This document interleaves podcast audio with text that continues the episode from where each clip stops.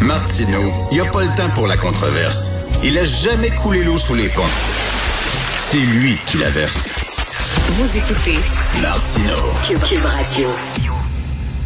Alors, nous parlons avec Karine Gagnon, qui est chroniqueuse politique au Journal de Montréal, Journal de Québec, directrice adjointe de l'information au Journal de Québec. Qu'est-ce qui se passe avec l'air dans la base ville de Québec, Karine? Ben, écoute, Richard, c'est un rapport qui était très attendu parce qu'on sait qu'il y a beaucoup de pollution. Là. il y a eu beaucoup, beaucoup, beaucoup d'articles ces dernières années sur la poussière rouge, les particules fines euh, dans la basse ville, entre autres, à Limoilou. Et euh, ben là, le rapport est très, très alarmant. Là, c'est-à-dire que euh, les particules fines, clairement, causent des décès. Imagine-toi, là. Mmh. Euh, tu sais, on parle pas de, de d'un endroit reculé, euh, pauvre et désœuvré. Là. On parle de Québec, où les particules fines, donc la mauvaise qualité de l'air, cause, on calcule autour de 270 décès euh, par année, là, selon euh, la santé publique. Alors là, évidemment, c'est non seulement préoccupant, mais ce que ça fait, c'est que ça pose à nouveau des questions sur le projet de troisième lien, parce qu'il faut dire que ces particules fines-là sont dues euh, notamment beaucoup à ce qui émane de nos véhicules automobiles. Ah, puis le troisième lien aboutirait justement à la base ville de Québec. Précisément dans la base ville de Québec. Alors là, c'est sûr que ben ça aiderait assurément pas, euh, dépendamment de comment il est fait. Si c'est un tunnel autoroutier, euh, je trouve ça encore plus difficile à justifier là, comme projet que ça l'était déjà pour la CAC.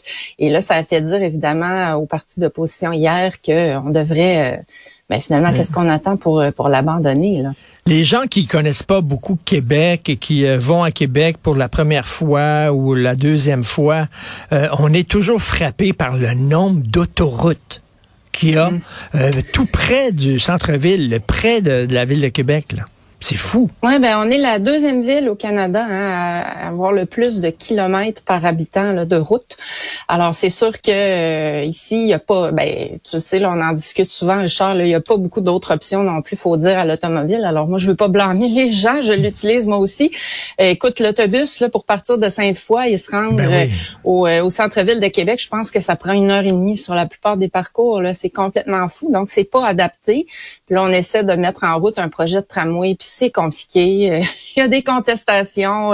Donc, il n'y a pas beaucoup de culture du transport en commun ici. Et malheureusement, ben là, ça fait partie hein, des recommandations de la santé publique à la lumière de ce rapport-là. C'est-à-dire, il faut plus de mobilité durable, il faut plus de transport en commun pour réduire le nombre de ben voitures sur les routes. Alors là, avec un troisième lien, c'est sûr qu'on va à contresens si on le fait dans un but de répondre aux besoins des automobilistes.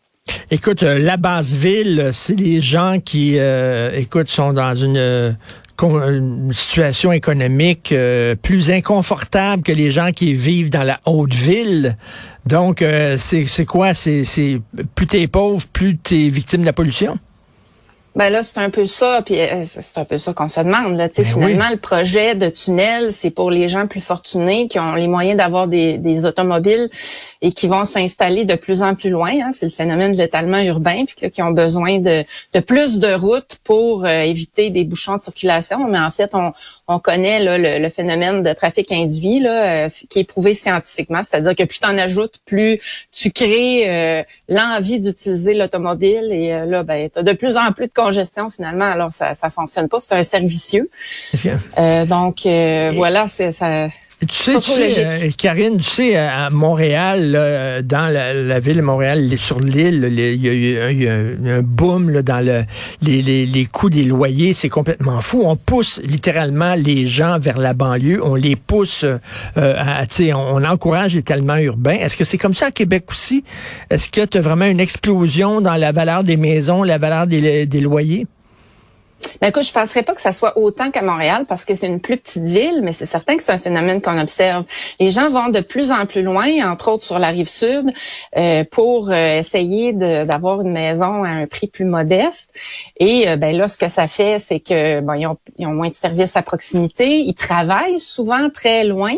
même des fois là, tu sais, as des gens qui habitent sur la rive sud, mmh. qui travaillent sur la rive nord. Alors là, c'est certain que ça ça crée des problèmes au niveau de la circulation de transit parce que les gens sont de plus en plus nombreux à rester pris dans des bouchons de congestion qui ont rien à voir avec ceux euh, qu'on observe à Montréal. Ceci dit, là, euh, tu sais, c'est pas des bouchons d'une heure et demie, euh, deux heures qu'on observe à Québec, mais quand même, c'est qu'il faut pas que tu attendes d'en arriver là pour pour voir à trouver des solutions aux problèmes de congestion routière. Hein. Ben Toutes les grandes villes vont le dire à travers le monde. Il faut que tu le fasses en amont. Alors déjà, il est tard pour trouver des solutions, puis là, ben, on s'en va pas malheureusement dans le bon sens.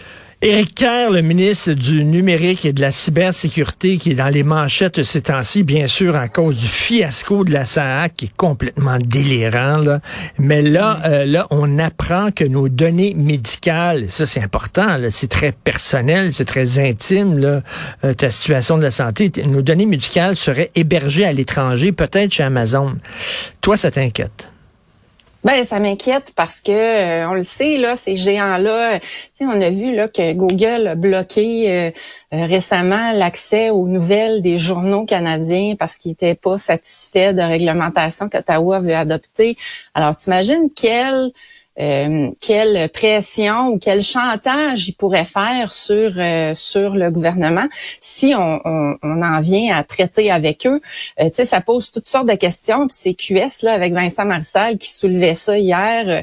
surtout que Éric Kerr était en entrevue l'été dernier au journal, puis il disait qu'on allait réduire finalement au ben maximum le, nombre de données qui seraient confiées à des serveurs étrangers. Puis là, on ben s'aperçoit que on a peut-être changé d'idée. Là, il dit aussi euh, puis c'est ce qui a avancé le monsieur Kerr pour essayer de rassurer l'opposition là, que les mêmes standards là, vont être appliqués euh, à ces géants du web là, euh, bon pour pour héberger les données au niveau de la vie privée, mais quand même, tu sais, on voit qu'il y en a eu plein de fuites. moi, je suis pas convaincue là que ça soit sécuritaire comme Monsieur Kerr le prétend.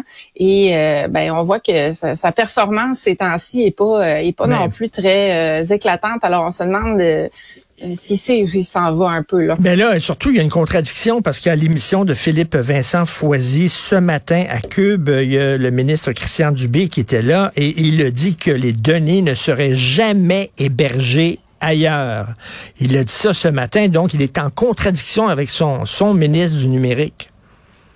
Oui, puis euh, je pense que ils devraient se parler, là, un ben peu comme M. Kerr, Mme Guilbault aurait dû se ben parler la semaine passée sur la crise de la SAC. Ça va pas très bien, la communication, ben hein, cette semaine euh, au gouvernement. Au Conseil des ministres, ils se parlent pas entre eux autres ou quoi, là? Euh, ils seraient supposés, hein, pour l'intérêt commun, là, plus que pour leurs égaux. Mais ceci dit que je suis bien d'accord avec M. Dubé là, sur le fait que ça devrait pas. On ne devrait pas héberger nos données pour toutes sortes de raisons de sécurité. Euh, puis des exemples, puis des précédents qu'on a vus là sur euh, des fuites et Bon, le fait qu'ils peuvent bel et bien euh, utiliser tout ça pour faire du chantage. Et, d'ailleurs, en parlant de dossier numérique, tu as vu ça, là, c'est euh, notre confrère Patrick Belrose qui nous apprend ça. L'entreprise responsable du futur dossier de santé numérique ne sera pas connue avant l'été prochain, soit en retard de plus de sept mois. Hey, écoute, c'est tous nos projets informatiques, ça prend un temps fou. On ne respecte jamais les échéanciers, puis on perd tout le temps les budgets, toujours. Oui, puis ce qui, ce qui est particulier là-dedans, là, Richard, c'est que M. Kerr, hein, qui chapeaute tout ça à titre euh, de ministre responsable de cette transformation-là, c'était le shérif de la CAQ. Il devait tout hmm. révolutionner ça. Il devait régler le bordel informatique quand il était dans l'opposition. Puis là, ben, on voit que ça fait quand même depuis 2018 là qu'il est en place. Euh, et puis, c'est, je veux dire, on s'enfonce, on s'enfonce dans les délais, dans les coups, dans les crises. Tu dis qu'il est en place depuis 2018. C'est drôle. À hein. lui, il arrête pas de dire ça fait rien qu'un an que je suis là. Non, non, ça fait un il an. Dit ça, mais il était parce qu'il était ministre délégué quand même. Ben il, y avait, il y avait bel et bien un ministère pour s'occuper de ça. Alors j'imagine qu'il avait commencé à travailler là-dessus puis à réfléchir parce qu'il avait l'air pressé, vraiment pressé quand il était dans l'opposition. Donc M. Kerr peut pas dire que ça fait un an quand même. Ça fait des années qu'il y a du travail qui se fait là-dessus, puis on l'espère en fait. Là, s'il n'y a pas eu de travail qui, qui a été fait là-dessus depuis 2018, on a un sacré problème parce que c'était quelque chose auquel on devait s'attaquer rapidement. Ben oui, et Karine, tu sais que j'ai un don de voyance. Tu le sais peut-être pas, mais je suis capable de lire dans l'avenir. Et là, je vais dire que le dossier de santé numérique, on ne respectera pas le budget. Ça va coûter plus cher que prévu. Quelque chose me dit.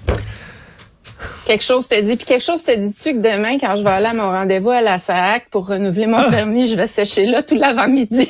Tu vas là demain? Est-ce que tu le vois? Tu vas là demain? Est-ce que... Oh, oui.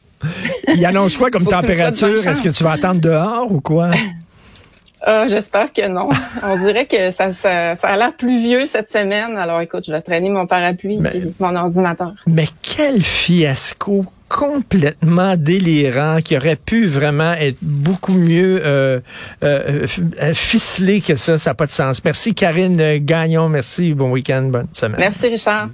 Bonne semaine.